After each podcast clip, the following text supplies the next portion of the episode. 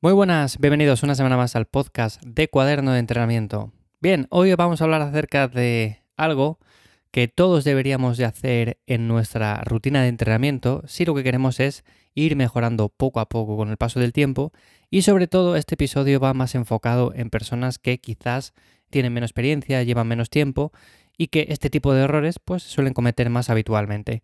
Os voy a contar el paso a paso de lo que deberíamos medir, de las variables que deberíamos de controlar, sobre todo aspectos que yo en su día me di cuenta de ellos, fui poco a poco haciendo hincapié en su medición, en su control y gracias a esto fui mejorando. Así que tanto si el objetivo es ganar masa muscular, ganar fuerza, eh, obtener una recomposición corporal, bueno, pues estos aspectos son súper importantes y les vas a poder aplicar. Así que vamos a hablar acerca de estos temas. Como siempre, antes de nada, mi nombre es Iván Llamazares, me encontráis en ivyamazares.com y también en la newsletter en lifters.es en la que cada semana comparto más contenido vía email. Bien, ¿qué cosas deberíamos de, por ejemplo, controlar o qué variables deberíamos de medir para ir mejorando poco a poco con el entrenamiento? Sabemos que no simplemente sirve con coger una rutina, me da igual que sea una rutina dividida, una torso-pierna, una full body, lo que sea, no sirve simplemente con coger esa rutina y hacerla, sino que tenemos que tener ciertas cosas bajo control y por lo tanto deberíamos cambiar algunos aspectos de cómo, por ejemplo, llevamos a cabo esa planificación. Lo primero de todo, ¿cuántos ejercicios haces para cada grupo muscular? Esta es una pregunta que nos podemos hacer muy sencilla de responder y con la cual ya vamos a tener una idea bastante clara de por dónde van los tiros.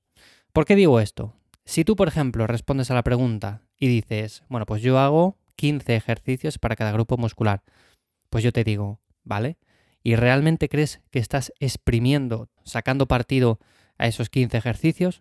¿O crees por el contrario que hay 3, 4, 5 que son, por así decirlo, tus pilares fundamentales y a partir de ahí el resto pues sirven para añadir un poco más de variedad y crees que les haces principalmente porque son necesarios. Bueno, pues en este caso te diría que reduzcas el número de ejercicios que haces, lo he comentado muchísimas veces ya, pero reduce el número de ejercicios que haces y quédate únicamente con aquellos que te van bien, que se adaptan a tu morfología, con los cuales vas progresando, los cuales crees que trabajan esas posibles descompensaciones que puedes tener, pero no escojas todas las máquinas del gimnasio, no escojas todos los ejercicios posibles, porque hay cientos de ejercicios para cada grupo muscular, por lo tanto no vamos a elegir un montón de ellos, sino simplemente nos vamos a quedar con los mejores.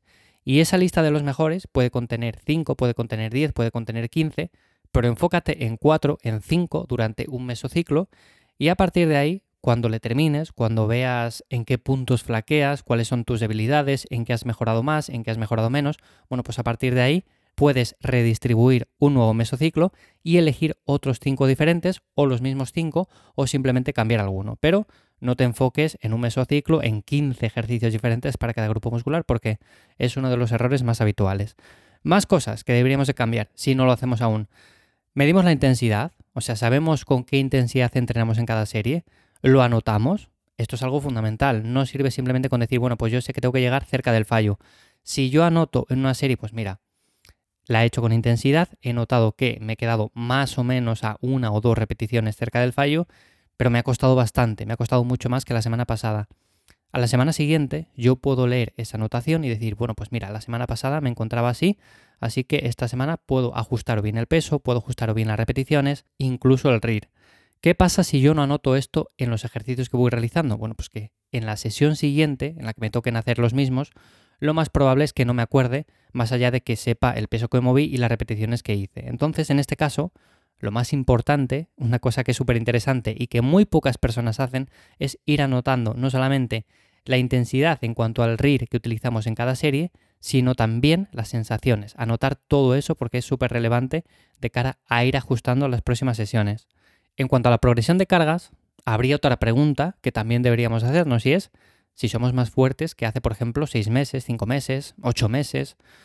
Aquí lo que deberíamos hacer es mirar nuestro cuaderno de entrenamiento, pasar las páginas hacia atrás y decir, a ver, en este entrenamiento, en este ejercicio, qué peso movía, cuántas repeticiones hacía, cuáles eran las sensaciones, todo esto que os acabo de comentar, y a partir de ahí ir al día de hoy, al día que vamos a hacer los mismos ejercicios o el mismo movimiento y ver si vamos a mover más peso, si vamos a hacer más repeticiones, si vamos a tener mejores sensaciones, si tenemos una mejor técnica, porque podemos ir grabándonos con el paso del tiempo, todo esto. Así que es otra cosa que deberíamos de cambiar si aún a día de hoy no la estamos haciendo. Y como digo, si lo hacéis, vais a ser ese pequeño porcentaje de la gente que va a entrenar, de la gente que va al gimnasio y hace las cosas realmente bien. Porque normalmente, como digo, llevamos la rutina en un papel, la rutina en un teléfono móvil o donde sea, pero no anotamos más allá de peso y repeticiones. Y esto es fundamental. Por otra parte, estaría el tema de los descansos y la recuperación. ¿Aquí qué podríamos cambiar? Bueno, pues deberíamos de hacernos la siguiente pregunta. ¿Cómo afrontamos las siguientes series? O sea, si yo, por ejemplo, tengo tres series de sentadilla y la primera muevo X peso con X repeticiones, pero tengo que hacer otras dos, a partir de determinado tiempo que descanse, un tiempo X, ¿cómo afronto las siguientes series? Todas esas sensaciones es bueno notarlas porque igual estoy descansando menos de lo que necesito o sencillamente estoy descansando igual mucho. Quizás hay personas que descansan un minuto y no son capaces de mover ni el mismo peso ni hacer tantas repeticiones en una segunda serie. Y por otra parte, hay personas que dicen, no, no, el descanso es súper importante y nos vamos al polo totalmente opuesto. Es decir, me pongo a mirar el teléfono móvil, me pongo a mirar TikTok, me pongo a mirar Instagram, me pongo a mirar el correo electrónico, todas las notificaciones que tengo y cuando me doy cuenta han pasado 8 minutos de descanso, entonces me he enfriado. O sea, he perdido el foco del entrenamiento y por lo tanto también voy a tener unas sensaciones que no son nada agradables de cara a afrontar esa segunda serie. Así que el tema siempre estaría en estar en un punto medio, ni quedarnos por debajo del descanso que necesitamos, ni por supuesto de decir, bueno, pues cojo el teléfono móvil y me pongo a revisar notificaciones, porque en este caso lo más probable es que esto nos saque del entrenamiento y no rindamos como deberíamos.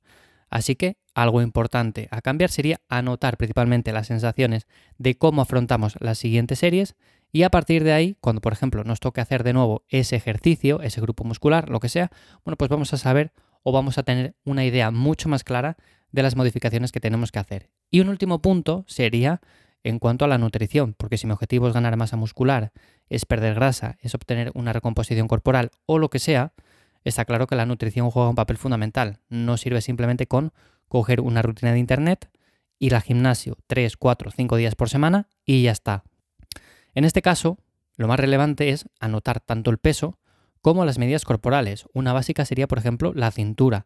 A partir de ahí podemos complicarnos la vida todo lo que queramos y decir, bueno, pues me mido eh, el muslo, me mido el bíceps, me mido el contorno a la altura de los hombros, a la altura del pecho, el cuádriceps. O sea, podemos tomar un montón de medidas diferentes y sobre todo personas que están más enfocadas en culturismo, en competir. Bueno, pues está claro que esto va a ser súper relevante para una persona que trabaja, que entrena simplemente para estar mejor físicamente y tampoco le importa tanto, bueno, pues es menos relevante. Pero alguna medida corporal sí que recomiendo siempre tomar, por ejemplo, el tema de la cintura y el tema del peso es algo básico y con lo cual podemos llevar un seguimiento mucho más preciso.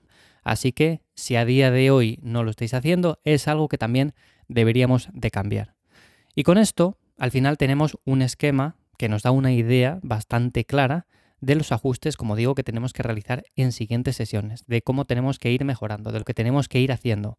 Al final, lo que no medimos no lo vamos a poder mejorar porque no sabemos los parámetros que tenemos que ajustar y por lo tanto Da igual si tenemos la mejor rutina de entrenamiento, con los mejores ejercicios, si está súper bien adaptada a nosotros, si vamos a entrenar cinco días por semana. Evidentemente vamos a ver cambios, porque si hacemos todo esto vamos a ver cambios, pero muchos menos de los que veríamos si, por ejemplo, lleváramos un registro de la intensidad, de las sensaciones, de la progresión de cargas, de lo fuerte que somos con respecto a hace seis meses, de los descansos, de la recuperación y sobre todo también de la nutrición. Así que, como digo, si todavía no medís todo esto, si todavía no tenéis un cuaderno en el que vais anotando este tipo de registros, os animo a que lo hagáis porque es súper relevante de cara a ir a entrenar y sobre todo que veamos los cambios que queremos lograr y como digo, esto es independiente de si llevamos entrenando un año, dos años, cinco años o diez años, porque he visto a personas que llevan un año entrenando o dos años entrenando y hacen las cosas muy muy bien.